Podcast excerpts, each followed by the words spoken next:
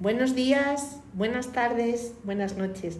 Estamos aquí de nuevo en espacio de mi casa. Han pasado unos días y nos volvemos a encontrar con esta maravillosa compañera que nos viene a hablar de terapia familiar sistémica, nuestra querida Virginia Yagüe Estepa. Virginia, ¿cómo estás? Hola Marta, pues muy bien, muy contenta de nuevo de, de compartir espacio contigo. ¿Contenta de repetir? Contenta de repetir, me encanta. Me alegro. Yo también estoy siempre contenta, ¿sabes? Y, y feliz de tenerte aquí cerquita porque nos, nos iluminas mucho y nos encanta todo lo que nos cuentas. Qué bien, cuánto me alegro. Hoy tenemos un temazo también que, bueno, mm, la gran mayoría de las personas lo viven, a lo mejor no, porque cuando son hijos o hijas o hijas únicos no, pero en el momento que tenemos bueno, pues hermanos por arriba, por abajo, mayores, pequeños, o somos la mayor o somos la, la, pequeña. Bueno, todo esto nos afecta. Entonces vamos a hablar de lo que significa ser hermanos. ¿vale? Ser, ser, hermanos, igual que cuando hablábamos de ser hijos, tenía que ver con la verticalidad, las relaciones verticales.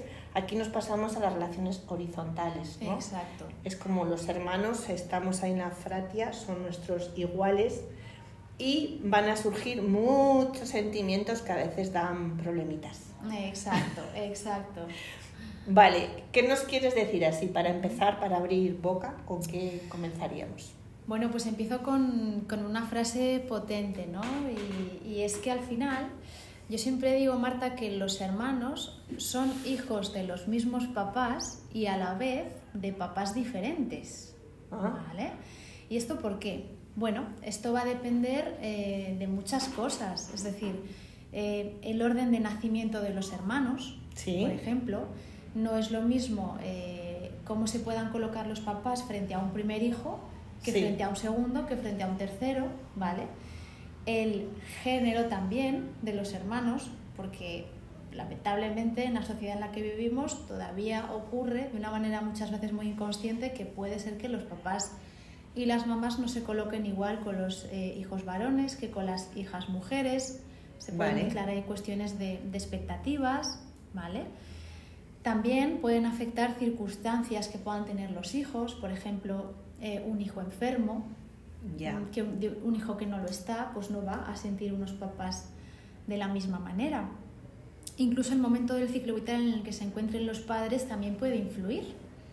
¿Vale? Con que estén lidiando en ese momento los papás puede influir también en cómo se vayan a colocar con los hijos.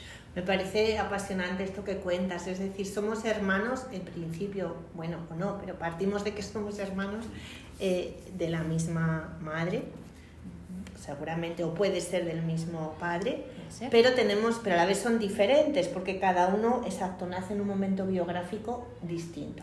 Claro. Vale. Entonces, ¿qué pasa entre, en esa fratia, en esa horizontalidad? ¿Qué sentimientos se pueden mover? Pues muchísimos sentimientos, Marta, que pueden incluso acompañar a los hermanos hasta la vida adulta.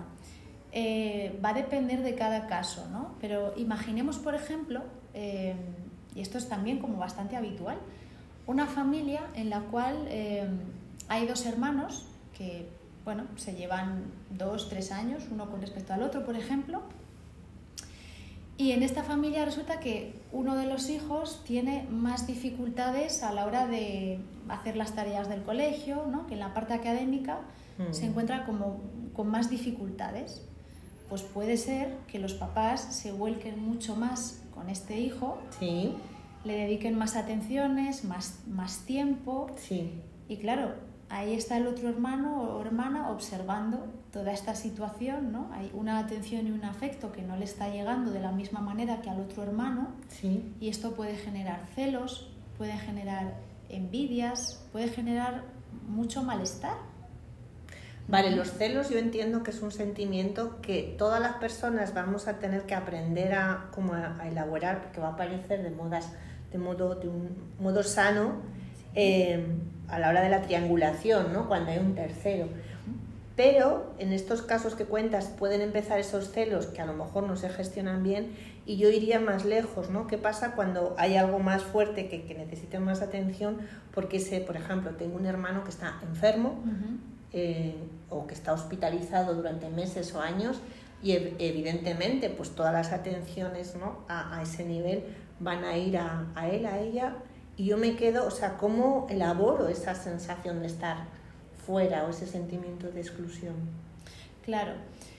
Bueno, al final hay que entender también que lo hablábamos en el otro podcast, ¿no? Que, que las, las, familias hacen lo que pueden y, y lo Claro. que saben, ¿no? Em, pero sí que es cierto que una situación de ese calibre puede generar en, en el hijo que no está enfermo una sensación de abandono, de invisibilidad. Esto va a depender mucho de cómo sepan manejar los papás esa situación. Ya, ¿vale? De, de si eh, tienen las suficientes herramientas emocionales, y eso va a depender también de la historia que traigan estos papás, como para poder entender cómo puede estar sintiéndose ese hijo, ya, ¿no? Y, y a partir de ahí tratar de acercarse más a él, explicarle qué es lo que está pasando, dejarle lo más claro posible que, que le quieren igual, ¿no? Es decir, cómo puedan esos papás ir compensando esa situación. Vale, puede ser también que ocurra, porque me venían expresiones como eh, el ojito derecho, ¿no? Este es el ojito, o sea, esos hermanos preferidos, ¿no? O como que tienen más, más los, los hermanos más, como más enchufados, ¿no? O como este hermano o hermana que sabes que eso como que cumple, ¿no? Más las expectativas de, ¿no? Pues es que ha estudiado derecho, como mi madre, ha hecho no sé qué, y luego están las ovejas negras, o sea, aquí tenemos un poco de, Sí. de todo esto, ¿no? Eh, y los hermanos invisibles también, ¿no? Que son aquellos que cuando hay mucha tensión, ¿no? O hay un hermano o como que optan por un lugar de invisibilidad, ¿no? Entonces todo esto aparece, es muy común en- entre los hermanos. Sí, sí, sí, ya te digo, Marta, que, que en todas las familias se cuecen habas, ¿no? Ya. De alguna manera. Y por supuesto que también eh, puede aparecer esto que tú dices, ¿no? De el ojito derecho de uno de los papás. Y eso, claro, se vive con, con mucho dolor por parte del otro hijo que, que no ocupa ese lugar privilegiado. Y pueden aparecer de nuevo las envidias, los celos, los sentimientos de inferioridad, ¿no? De, es muy típico esto de es que haga lo que haga, nunca consigo la misma aprobación que mi hermano, que mi hermana, por parte de papá o por parte de, de- de mamá, ¿no? Y esto, eh, ya cuando, cuando lo traen a terapia las personas adultas, también hay que trabajarlo mucho, ¿no? Y hay que ayudar a esa persona a poder entender que esto no tenía nada que ver con, con él o con ella, ¿no? Sino Claro. con cuestiones que tienen que ver más con esos papás, pues unas expectativas que trajeran, o bueno, hay que ir armando poco a poco esa historia. Hay unas heridas, ¿verdad? Hay Sí. infantiles que, que pueden aparecer en las personas adultas y también estaba pensando en esos hermanos que se responsabilizan del resto de hermanos, Ujú. que les colocan en ese lugar casi de madres o padres porque, Sí. porque no están eh, presentes Sí. y, o ese hermano que tiene que responsabilizarse de la hermana o hermano o hermana enfermos, ¿no? Sí, Toda la vida como tener esa responsabilidad. O sea, es que hay muchas cargas ahí, ¿no? Que asumimos a veces. muchas cargas, muchas cargas eh, y, y también aparece este concepto de invisibilidad, porque un hijo o una hija que tiene que cuidar, de alguna manera es, es un hijo o una hija invisible. Es decir, en lugar de mirarle a él, es el hijo el que tiene que mirar hacia otros lugares para cuidar. Ya. Y esto eh, también puede, perdón, puede interiorizarse y esa persona en la vida adulta también se lo puede llevar a sus relaciones. Si yo he aprendido a, a vincularme desde el cuidado, ¿no? desde el cuidar al otro, porque es lo que he hecho toda la vida, a Sí. mis hermanos, a mis padres, Sí, voy a ser una cuidadora nata en mi vida adulta.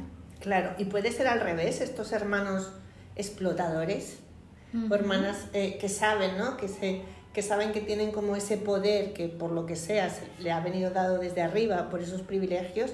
También hay hermanos o hermanas que son así y que luego cuando son adultos me decías tú, pues es que yo me encuentro muchos casos de hermanos que realmente no es que haya envidia, es que se odian.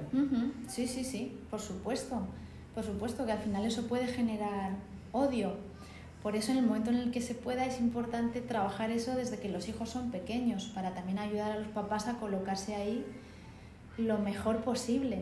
Pero claro que puede haber hermanos explotadores ya de adultos, ¿no? Y ahí también cada quien es responsable de, de revisarse y trabajarse esas Claro, cosas. a, ver, a veces ese lugar privilegiado yo lo que he visto es que te puede convertir en una persona que no sepas cómo manejar ese poder y acabes explotando O al revés, que te hiperresponsabilices, eh, porque yo he, conocido varios casos que, eh, por ejemplo, esa hija o hijo era privilegiado y en cambio a los otros se les trataba mal, ¿sabes? O que hubiera un maltrato con los otros hermanos y contigo no. O sea, esa sensación todo lo contrario del síndrome del superviviente, sí. que también es compleja, ¿no? ¿Cómo elaboro yo que a mis hermanos mal, pero a mí muy bien? O sea, de nuevo, qué difícil, Virginia.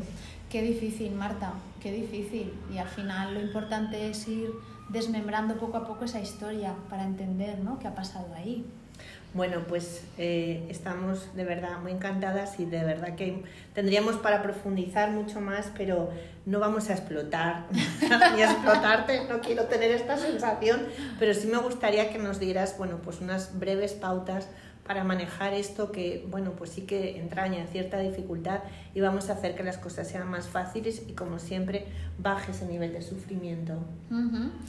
Bueno, pues qué importante es al final, Marta, como siempre, ¿no? Eh, poder entender bien la historia familiar, el de dónde viene uno, qué es lo que hacemos en terapia familiar. El poder entender qué ha pasado en esta familia, por qué estos papás se han colocado así con los hijos, entender por qué los hermanos se han sentido así entre ellos, ¿no? Ir un poco empatizando de nuevo con, con cada miembro de la familia, armando esa historia, dándole otro significado y que a partir de ahí las sensaciones que yo pueda tener hacia mi hermano, hacia mi hermana, también se vayan modificando, ¿no? Pues a lo mejor no es tanto que mi hermano sea un tirano, sino que aprendió a colocarse así por esta otra circunstancia que le venía de otro lado, ¿no? O sea, el entender. Yo siempre digo, el, entender. El entender nos libera. Exacto. Vale. Pues muchísimas gracias porque nos ayudas a, a entender y a comprender y esa es la mejor manera de, de, poder estar en, en la vida.